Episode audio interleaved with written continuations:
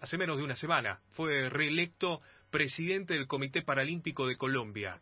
Hablamos de Julio César Ávila, flamante, presidente del Comité Paralímpico de las Américas. Saludamos a Julio César. Bienvenido, Julio. A Pateando Límite, Germán Mata le habla. Muchas gracias por su tiempo. Estamos en Buenos Aires, usted en Colombia. ¿Cómo va esa mañana? Ahí lo escuchamos. A ver. Lo tenemos. Vamos ya ahí para conectarlo. Estamos, vamos a hablar con Julio César Ávila, le decía, es el presidente del Comité Paralímpico de las Américas. Eh, ya, ya lo tenemos. Antes recordarles, sí, que esta semana comienza un torneo nuevo para Gustavo Fernández en Holanda, previo a lo que va a ser después seguramente Roland Garros. Un Gustavo Fernández, no sé si tuviste oportunidad, Valentín, de verlo, Florencia, eh, en los torneos anteriores. Bueno, no le fue bien, ¿no? En, el Open de Australia, ofuscado. Sí, creo que no era lo, no era lo que esperaba él, eh, si bien se fue demasiado rápido en el single y en el dobles, mm, eh, lo debe haber tenido preocupado y bueno, ahora tiene una nueva revancha en Holanda. Seguro, eh, yo creo que tiene que ver, y esto Florencia me podrá decir, vieron que hubo un cambio en Gustavo Fernández en cuanto a su técnico. Eh, y esto lleva eh, tiempo de adaptarse a las nuevas exigencias, un formato distinto, un diseño de estrategias, más que técnicas, yo diría estrategias. un Gustavo Fernández que cuando está súper concentrado es imbatible. creo que va por ahí.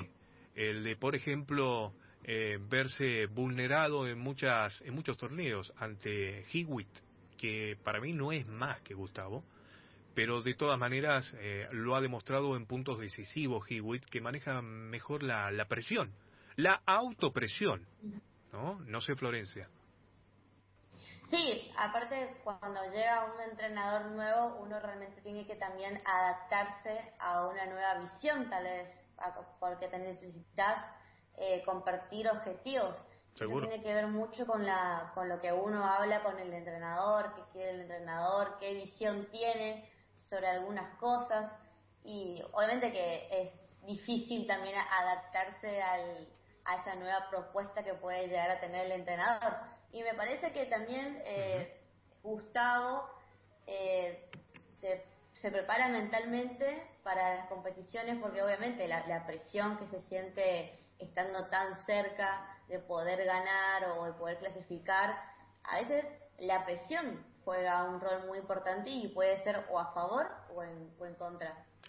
Usted no ha tenido oportunidad de venir para la concentración, hacemos un breve, una breve introducción, Florencia, eh, de venir a concentrar con las Lobas, con la selección argentina de básquet femenino en silla de ruedas, seguramente lo hará en marzo. Eh, esto digo a manera de, de introducirla en cuanto a lo que es un equipo, un, deporte en equipo como es el básquet, a diferencia de un deporte individual como lo es, lo es, el tenis. Pero más allá de, ser distintos en cuanto a uno individual y el otro grupal, eh, siempre está ahí, presente lo, lo mental. ¿Cómo, ¿Cómo lo manejan ustedes eh, en lo grupal?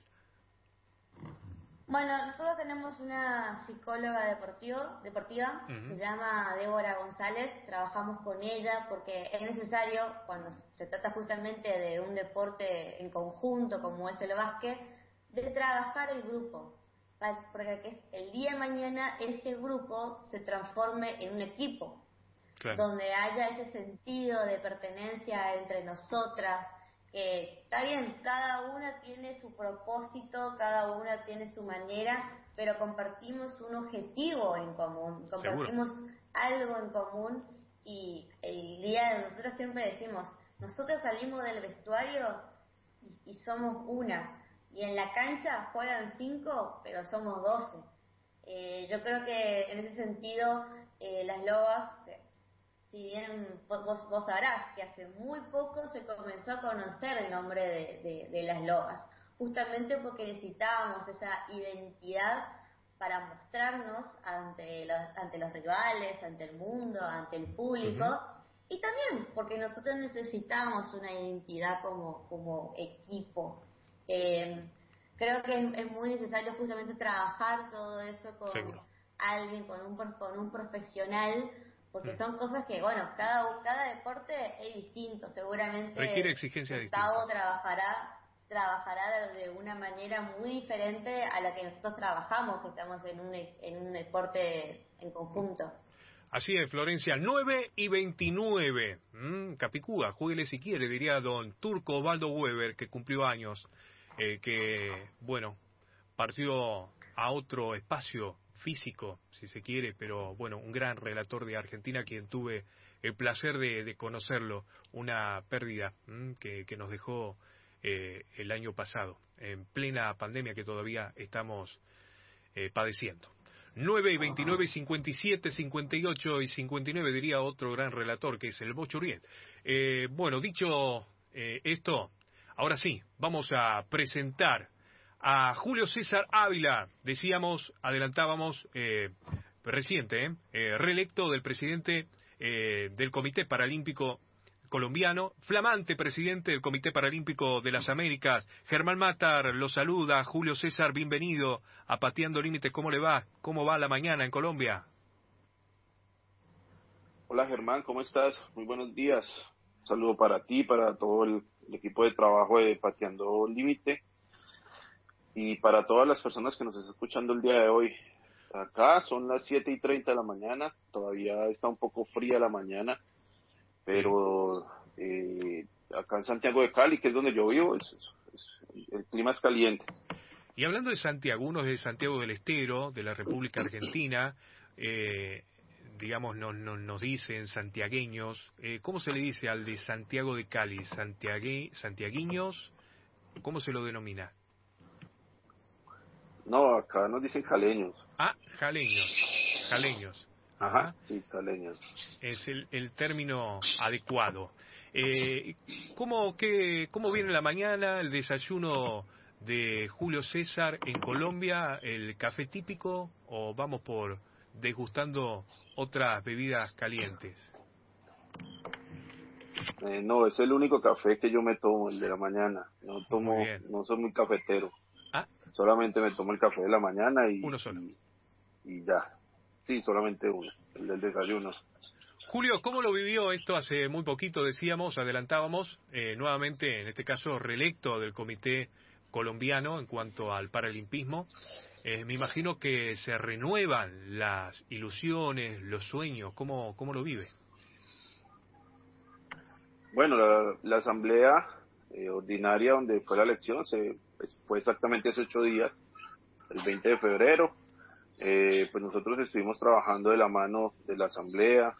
Realmente eh, eh, ha sido un esfuerzo por tratar de unir el Sistema Nacional del Deporte, en el deporte paralímpico más que todo.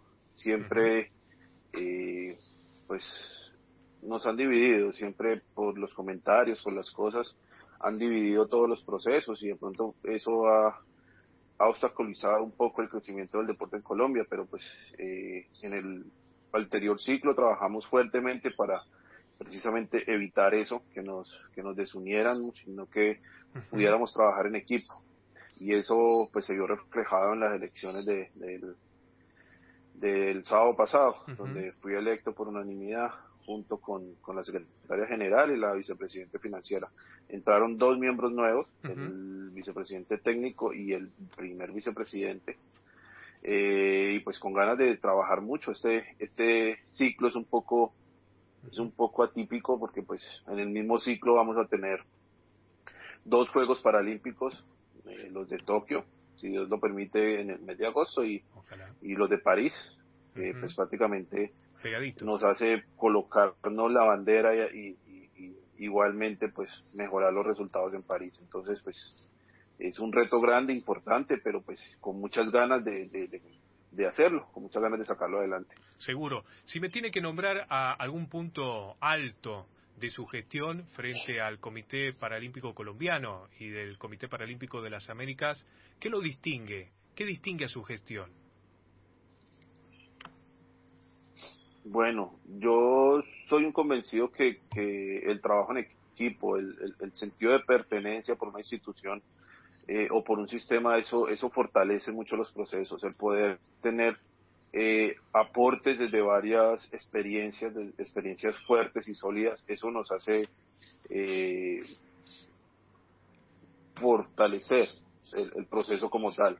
En Colombia, si hablamos, eh, creo que la unidad y el poder no solamente trabajar con, con los recursos del Estado, sino traer a la empresa privada que de pronto eh, estábamos encarrilados muy bien y la pandemia frenó un poco ese proceso de poder vincular a la empresa privada al, deporte paralímpico colombiano. Eh, va a ayudar mucho a los procesos tener... Eh, y en ese sentido, ¿ustedes crecieron? Eh, nota que desde que llegó al comité, eh, ¿creció en el aspecto a la relación esta en ida y vuelta con el sector privado? Sí, hemos crecido, pero pues nuestras sponsors son multinacionales, no tenemos vinculado a la empresa colombiana, eh, que era lo que, lo que le apuntábamos. Incluso eh, negociaciones que se nos cayeron cuando empezó la pandemia eh, también eran con empresas multinacionales. y lo ideal es que nosotros como, como institución colombiana, como representantes de Colombia a nivel internacional, queremos que la empresa colombiana esté vinculada a nuestros procesos que crezcan de la mano de nosotros y de la imagen nuestra. Seguro. ¿Y qué lugar ocupa el Estado eh, en relación a, ustedes? ¿Qué, ¿Qué, ayuda le dan? ¿Cómo articulan con el Estado colombiano? No, el Estado colombiano es, es nuestro mayor sponsor. Realmente nosotros hemos trabajado eh, gracias al aporte del Estado en, en el tema de alto rendimiento.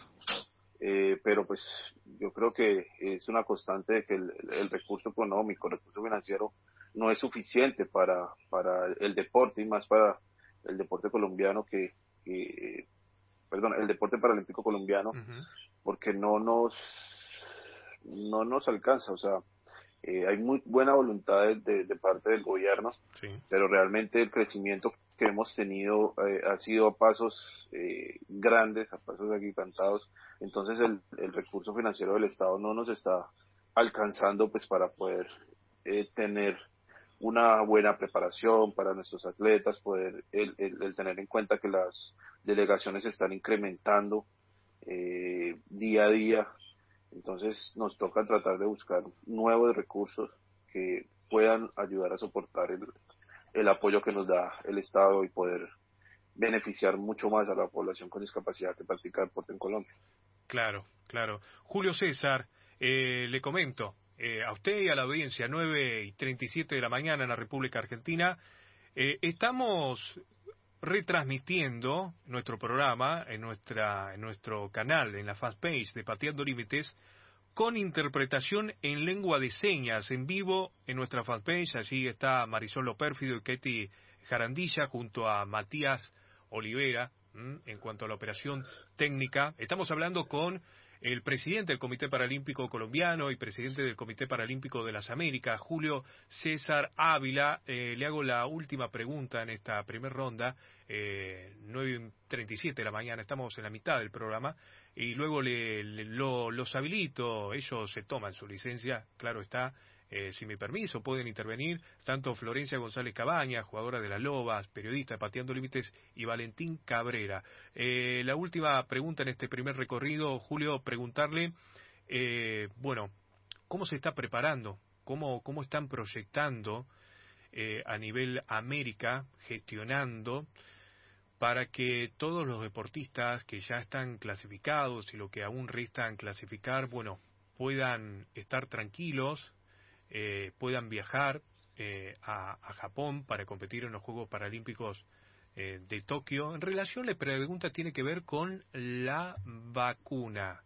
En Colombia, por ejemplo, ¿Ya está organizado el tema de, la vacunación para los deportistas paralímpicos colombianos? ¿Cómo se van a manejar en relación a la vacunación a nivel América para los deportistas paralímpicos?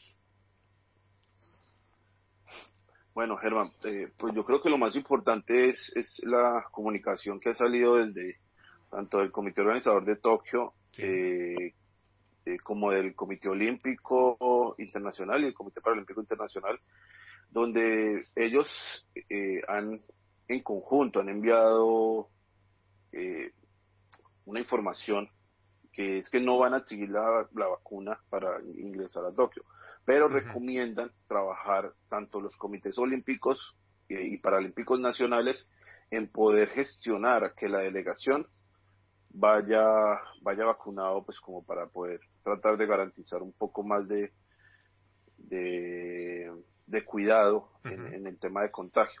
Eh, no es una obligación, pero sí están tratando de hacer fuerza para que la mayor cantidad de gente esté, esté vacunada a la hora de llegar a Tokio.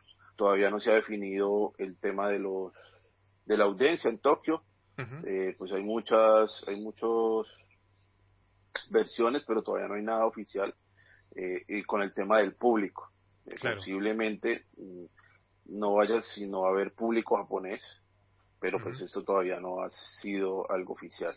Nosotros en Colombia, eh, el Ministerio del Interior sacó la programación de las de las vacunas eh, que se van a realizar, que ya se están realizando en Colombia, y tanto la delegación olímpica como la delegación paralímpica está dentro de esa resolución.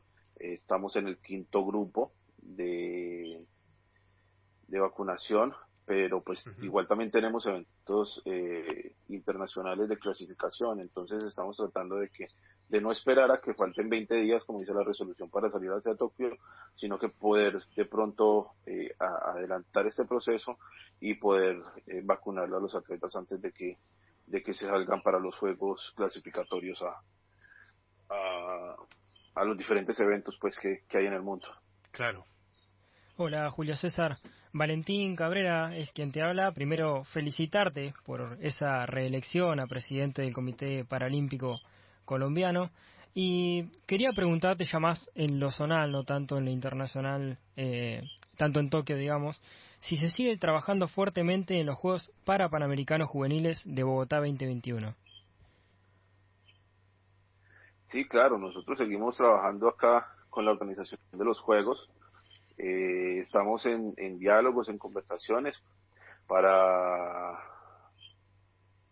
para hacer oficial de, parte de, nosotros como Comité Paralímpico Colombiano y del gobierno, eh, hacerle oficial al Comité Paralímpico Internacional la posibilidad de eh, colocar los Juegos en el 2022. Es para nosotros importante saber la opinión del Comité Paralímpico Internacional eh, con miras a que la, la, vacunación no sabemos en los países regionales cómo vaya a estar para esas fechas. Estamos hablando de, de, personas, la mayoría van a ser menores de edad y no sabemos pues cuál va a ser el impacto si, si los padres los van a dejar eh, participar en este evento. Entonces estamos proponiéndole al, o le vamos a proponer al Comité Paralímpico Internacional la posibilidad de pasar los Juegos para el próximo año. Igual el trabajo sigue siendo sigue siendo el mismo, seguimos trabajando con, con miras a organizar un gran evento acá en, nuestro país. Otra de las consultas que, quería mencionarte es si todavía están las intenciones de poder trabajar en unos Juegos para Sudamericanos.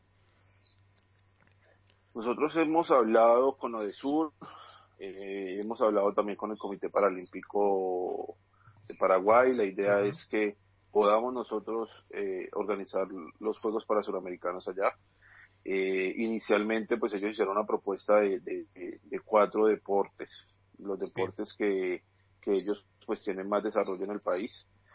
Mm, pero todo quedó en stand-by en el mes de noviembre con el tema de que, de que estaba llegando el incremento de contagios en la región. Estamos a espera de poder retomar otra vez esta, esta parte eh, y temor ya definitivamente si, si, si ellos pueden organizarlos para suramericanos o, o, no pueden eh, organizarlos en el país de Paraguay. Bien. Florencia, eh, te está escuchando Julio César. Hola Julio. Hola Julio César, ¿cómo estás? ¿cómo estás? jugadora de, de básquet de la selección femenina. Y tuve el placer de ir a Colombia, a Cali y conocer esos torneos que o nobleza obliga a decir que son tan bien organizados y nos reciben con una calidez y con un cariño muy especial, eh, sobre todo a, cuando nosotros llegamos con la, con la remera argentina, siempre hay un lindo intercambio con la, con la gente de, Colombia, además de que ir a probar el café, por supuesto. Y justamente hablando de, como dijo Valentín, de los Juegos Panamericanos Juveniles, quería saber si, ¿qué, cree usted que esto va a aportar a, Colombia? Que ya ha venido trabajado en la parte de, deporte adaptado e inclusión, pero ¿cree que va a haber un cambio eh, para, para climático? Disculpa, ¿un cambio para qué, Florencia? De paradigma. Un, cambio, un cambio importante para Colombia. ¿Cree que va a haber un cambio importante después de los Juegos? Eh, sí, uno de los legados que queremos nosotros hacer como organizadores es tratar de, dejar un legado del cambio de paradigma, de, poder, eh, a pesar de que, de que no hay mucha exclusión, todavía quedan unos residuos por ahí, pero lo importante es tratar de, de ahí lo tenemos a Julio César Ávila. Estamos hablando con el presidente. Ahí, ¿lo tenemos ya? Bueno, ya lo recuperamos. Julio, ¿lo tenemos? Ahí lo escuchamos. 9.45, estamos viviendo, disfrutando con ustedes esta mañana, el 947, pateando límites con todo el deporte paralímpico, adaptado e inclusivo. Mientras tanto, repasamos las redes. ¿Le parece, Valentín? Dale, cómo no, nos pueden seguir a través de nuestro Instagram en arroba pateando límites, también en nuestro Twitter por el mismo arroba y en Facebook estamos transmitiendo en vivo eh, a través de lengua de señas junto a Marisol y Kate, así que nos pueden seguir desde todas nuestras redes. Un gran abrazo eh, para, para ella, quienes están llevando adelante. Eh, bueno, ya comenzamos a recibir eh, noticias. Estamos hablando con Julio César Ávila, presidente del Comité Paralímpico de las Américas. Eh, reciente eh, fue reelecto presidente también del Comité Paralímpico Colombiano. Había dos o tres preguntas finales que le queríamos hacer. Estamos ahí 9 y 46 de la mañana. Todavía no desarrollamos algunas noticias. Ahora sí lo tenemos a Julio César nuevamente. Julio, ¿nos escucha? Sí, Germán. Perfecto. ¿Cómo estás? Ahí estamos ya llegando al final eh, de la entrevista, agradeciéndole por su tiempo. Y hay dos preguntas que quisiera que, si, si, si puede, la, la, sintetice. Una tiene que ver con preguntarle eh, cuán cerca está, cuán cerca están o no de ser incluidos dentro del paralismo, eh, dentro de lo que son los Juegos Paralímpicos, así se dice, los atletas con síndrome de Down.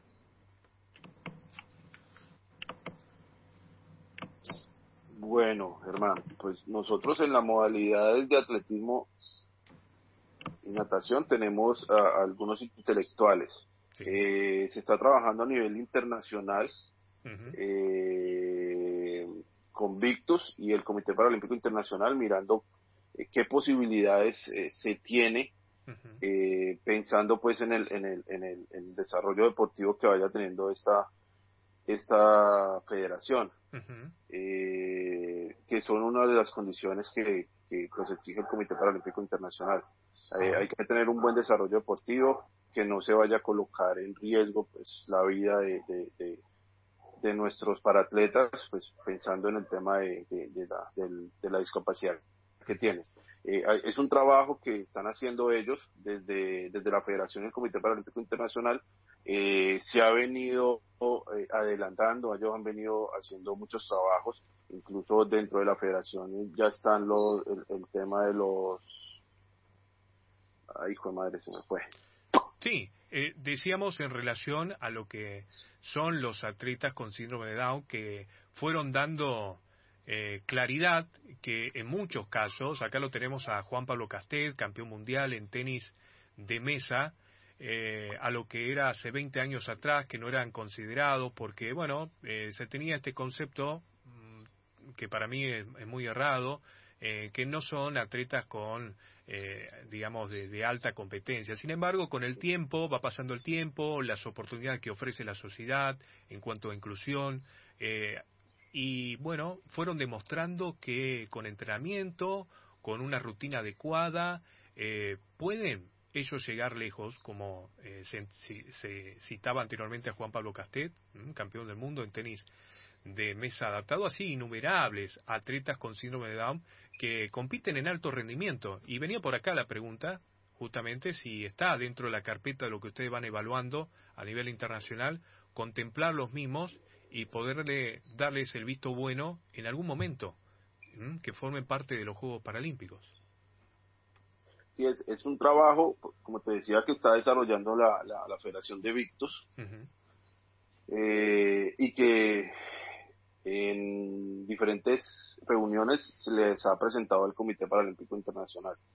Eh, ese trabajo está siendo analizado por el Comité Paralímpico Internacional, eh, pero todavía no se ha tomado una decisión de, de cuáles serían eh, cuál sería el momento en, que los atletas con síndrome de Down entrarían a pertenecer al sistema paralímpico internacional, pues hablando de alto rendimiento como lo es.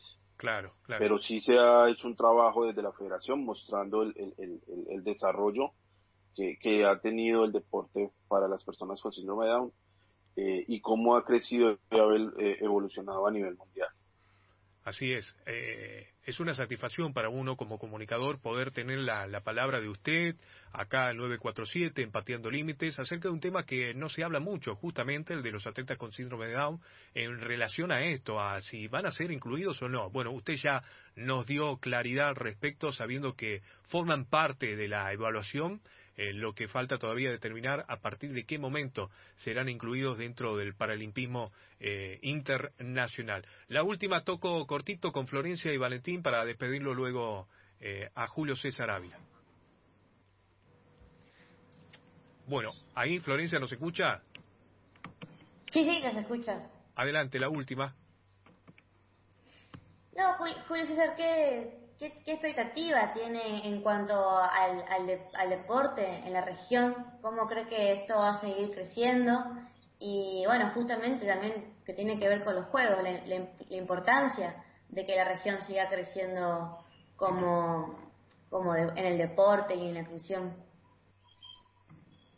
Bueno, no, Florencia, nosotros estamos trabajando fuertemente desde el Comité Paralímpico de las Américas por la independencia eh, pues para nadie es un secreto que la única región que todavía está dentro de la sombrilla del, IPC y que es, manejada por el IPC, somos América.